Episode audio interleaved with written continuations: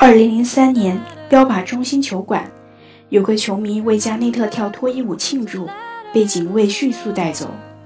二零一五年，狼王回归，镜头再一次找到了当初为他跳舞的球迷。这一次，他带着自己的两个孩子。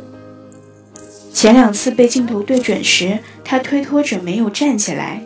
在音乐第三次响起的时候，他终于又一次站了起来，为加内特跳了当初的那个脱衣舞。我不知道你有没有看过这个视频，但是我第一次看的时候，泪流满面，因为仿佛还是昨天，可是昨天也非常遥远。科比于十五至十六赛季结束后，在洛杉矶湖人告别。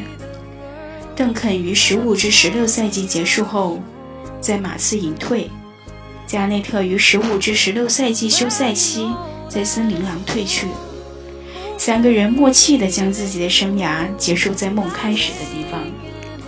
旧时代的残党终究不能踏上新时代的船，在时光的催促下，他们最终还是和人们挥手作别。与荣誉满载的前两位所不同的是，加内特没有为森林狼带来过总冠军。在他正值盛年时，曾两次在常规赛 MVP 的票选中位列次席，而遗憾错失此项殊荣；七次在季后赛首轮中被淘汰。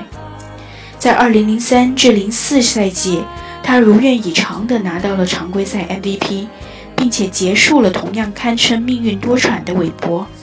然后自己还是倒在了西部决赛，这一年似乎抹杀了他的运气。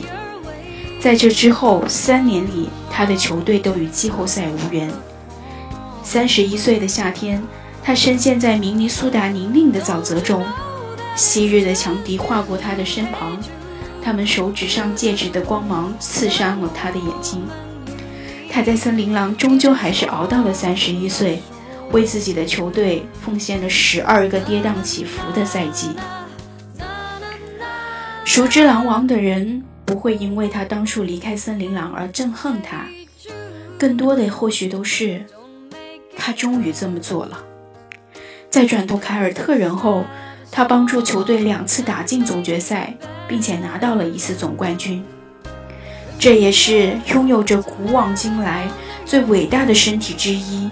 把身体和技术协调极尽完美的伟大球员，唯一的一枚总冠军戒指。